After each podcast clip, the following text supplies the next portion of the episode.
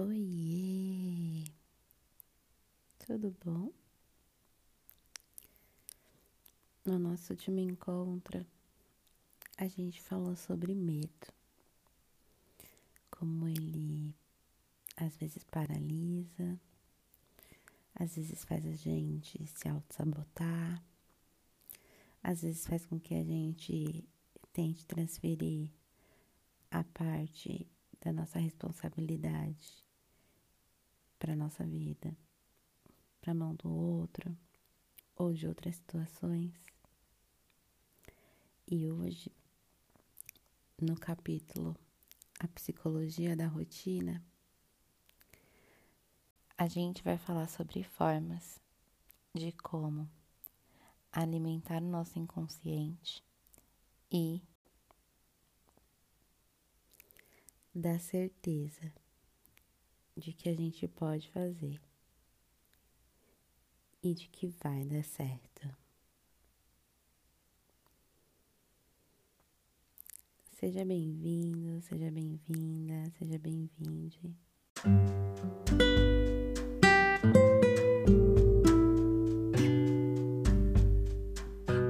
Pega sua xícara de chá ou café, seu copo de suco um biscoitinho, salgadinho, um pedaço de bolo. E vamos lá a mais um capítulo.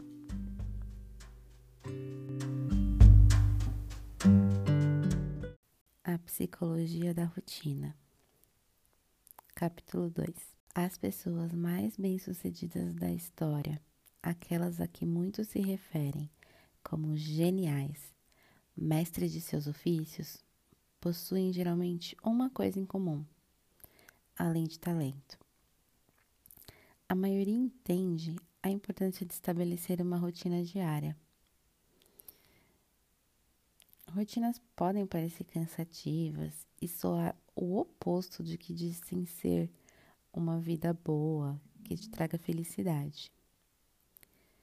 E isso é porque a gente tende a acreditar que a felicidade vem da busca perpétua de mais.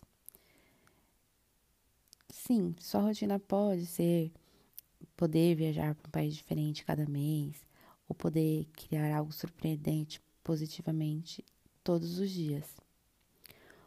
O ponto, na verdade, é estabelecer uma rotina com resultados esperados na prática, significa, independente de qual seja a sua vida cotidiana, que você consegue experimentar o que é decidir e em seguida cumprir. Em suma, a rotina é importante porque o hábito cria o humor e o humor te nutre. Sem mencionar que isso te dá mais poder de arbítrio diante de impulsos que é um terreno fértil para tudo que você essencialmente não deseja. A maioria das coisas que trazem felicidade genuína não são apenas temporárias imediatas gratificações. Geralmente são fruto de algo que vem de consistência, resistência e geralmente exigem certo sacrifício. No entanto, há uma maneira de anular o sentimento de sacrifício quando você integra uma tarefa no hábito ou atravessa a resistência da decisão. Por isso, a rotina é tão importante e pessoas mais felizes tendem a segui-la mais naturalmente. Ponto 1. Um, seus hábitos criam seu humor, e seu humor é um filtro através do qual você experimenta sua vida. Faria sentido supor que os humores são criados a partir de pensamentos ou estresse, coisas que surgem durante o dia e nos deixam fora de si. Mas não é assim. O psicólogo Robert Thayer argumenta que os humores são criados por nossos hábitos, quanto dormimos, com que frequência nos movemos, o que pensamos, quantas vezes pensamos e assim por diante. A questão é que não é um pensamento que nos deixa confusos ou estressados. É o padrão de continuamente experimentarmos aquele pensamento que combina seu efeito e o faz parecer válido. Gente, primeiro eu vou dar uma sintetizada aqui no que a Briana trouxe e depois eu vou fazer algumas perguntas.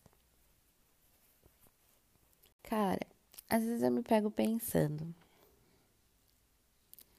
mano do céu, como isso aconteceu? E eu dei tanto de mim, mas como pode acontecer?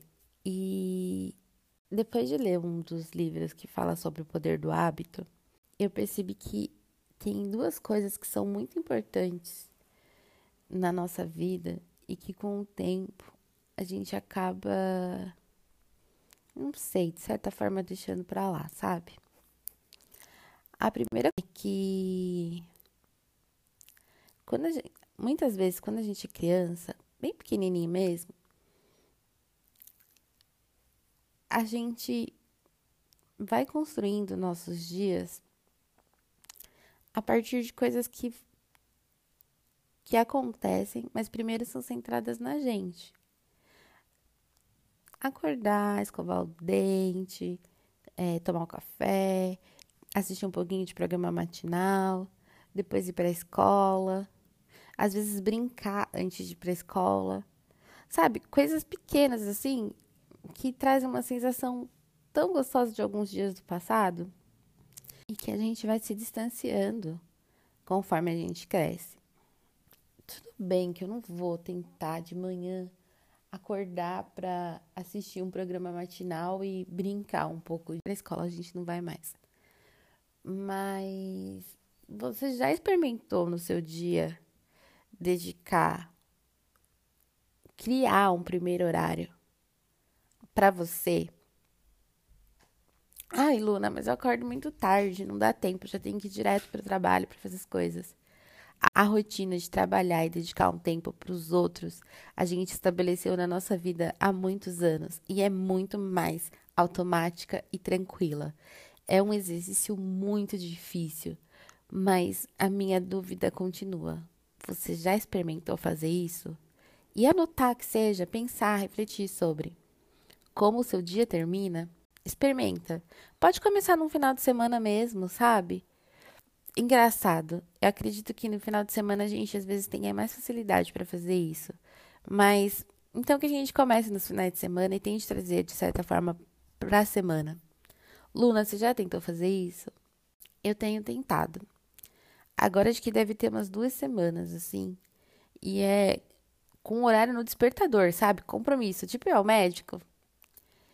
E acho que teve uma ou duas vezes que eu não consegui fazer algumas das atividades que eu me propus para mim, logo cedo. E é uma sensação, eu tava tentando descrever antes de vir gravar, de que você, sabe do aquele final do mês quando você paga todas as contas, fica uma conta sem pagar? Você fica desesperado. É mais ou menos essa sensação, de que eu não paguei uma conta e eu não paguei uma conta que era importante. Aí você fala, nossa, Luna, mas isso é desanimador. Não. Sabe por que não é? Porque sabe aquela sensação de, de todos os boletos pagos? Essa é a sensação que você tem, que você consegue criar para você logo de manhã, ou logo no seu primeiro horário de dia, quando você dedicou um período de tempo para fazer coisas que são muito importantes para você. E aí, quando eu falo coisas muito importantes para você, vamos aqui esclarecer alguns detalhes. Não são quaisquer coisas. Quando você acorda e pensa, ah, vou tomar banho, escovar o dente, comer, é... ligar uma música, você está fazendo coisas que alimentam, que, que nutrem e, manu... e mantêm seu corpo, seu espírito e sua mente. E quando você precisa criar essa, essa rotina para você, você precisa pensar que você passou muito tempo te dando o mínimo. Então vai ser tipo aquele dia que a gente pega um pouquinho mais pesado e, e come coisas mais gostosas e fica com aquela sensação de ai meu Deus, será que eu podia ter feito isso? Porque você está fazendo mais que o mínimo para você, mas é uma sensação tão boa Luna, como que você faz mais que o mínimo para você? Cara, a primeira coisa que eu percebi que eu precisava e que eu dificilmente me dava durante a rotina do dia a dia, assim, de trabalho e muitas coisas para fazer, era um tempo para pensar. Sabe aqueles. Aí você fala, ah, mas eu penso o tempo todo. Não, não. Um tempo para pensar sem interferências outras. Sem som, sem pensar nas coisas que você precisa resolver. Um tempo que você tenta construir livre, assim, no seu cérebro para pensar em coisas que você queria agradecer para a vida, sabe? Tipo, ah, eu agradeço por hoje eu acordar sem dor, por eu poder respirar, por eu ter todos os membros da minha família vivos e com saúde, assim como eu, por ter o que comer, sabe? Pensar, pensar primeiro nas coisas que você tem na conta, sabe? Tem na lista. Porque a gente tem muita facilidade em pensar no que falta, no que precisa comprar, no que a gente quer. Mas o outro lado do copo, tá, metade que tá cheia, a gente não costuma olhar tanto. Com calma. E podem ser cinco minutos, sabe? Cinco minutos. Exercita cinco minutos. É, hoje eu quero pensar nas coisas que eu, preciso, que eu preciso agradecer, porque se eu não tivesse, eu ficaria muito triste. Mas eu fico feliz porque eu tenho. E aí você vai ver coisas que às vezes você não consegue ter visibilidade. E aí, eu sei que a gente, que todo mundo tem uma, uma coisa que quer muito ou que, que tá ali batendo no coração como uma necessidade, um desejo. E aí, os outros cinco minutos que sejam, é para isso. Sabe? Se visualiza pertencendo e preenchendo esse desejo, é uma sensação tão boa, tão inexplicável. É, eu percebi que o exercício de visualizar, realizar um desejo, no meu caso, é o mais difícil. Porque eu falava assim, nossa, mas eu tenho tantos desejos, como que eu vou escolher um para visualizar? E aí, como eu sou uma pessoa muito visual, não sei se vocês também fazem isso, tem gente que salva foto do Pinterest ou do Instagram para poder criar algo de decoração ou de look, ou de maquiagem ou de cabelo. Eu faço isso com sonhos. Às vezes é um trecho de um vídeo, às vezes é uma foto mesmo. E aí eu salvo e aí eu vou lá naquela galeria e eu fico olhando aquela cena assim e eu fecho os olhos e eu me vejo ali. Agora, que eu já exercito isso há um tempinho, duas semanas, é, tem sido engraçado, porque esses dias, na hora que eu falei assim, hora da visualização, eu visualizei uma coisa linda que eu nunca tinha visto uma referência. Talvez eu já tenha até associado de alguma outra coisa que eu vivi ou assisti, mas foi uma coisa assim que me emocionou muito e eu falei, nossa, Sabe quando você vê um trechinho de um, de um filme ou de um sonho e você quer saber como foi mais? Foi essa sensação que eu tive. E foi uma coisa tão gostosa. Então, é uma das coisas que eu. Não sei se seria a palavra de desafio, mas te provoco a questionar. Ainda falando em rotina, e meio que terminando um pouco do pensamento que a Briana trouxe nesse primeiro, nessa primeira parte do capítulo 2, é... algumas pessoas que são muito organizadas acordam com uma lista de coisas para fazer, né? Algumas pessoas que são perfe... perfeccionistas acordam com uma lista maior ainda. E ao longo do tempo, eu me peguei observando que é muito nítido quando no hábito a lista de coisas que a gente cria não nos prioriza. Não tem a gente ali como primeira, primeiro tópico para cuidar no nosso dia. Priorizar o outro por mais que a gente tenha que ter carinho, empatia e respeito, faz a gente abrir mão da primeira pessoa embaixadora na face da terra que deveria nos garantir felicidade, que deveria nos garantir um tempo de cuidado. Se você que habita esse seu corpo, esses seus pensamentos, essas suas sensações, e sabe como é difícil lidar com tudo isso, dos desafios e, e, e delícias. Não construiu um tempinho ali. Que às vezes vai ser tirado do sono, às vezes vai ser tirado de umas coisas que você faz e que às vezes você nem sabe para que, que você está fazendo. Às vezes vai ser tirado do momento de trabalho também. Mas se você não fez isso por você, você não vai poder esperar isso de mais ninguém. Nossa, Luna, que pesado. Acho que eu fiquei triste com isso. Não, não fica.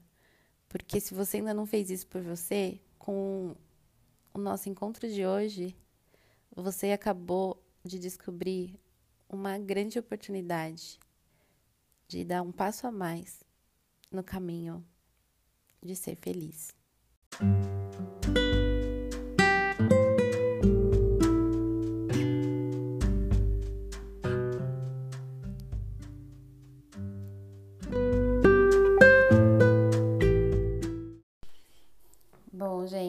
Por hoje é só. É, volto a fazer o convite. Se você quiser dividir um pouquinho dessa jornada, de como tá sendo, dos medos, dos desejos, das angústias, corre lá no nosso Instagram. Um dia de cada vez, sendo cada com K e D. E divide um pouquinho de como está sendo seu processo. Um grande beijo.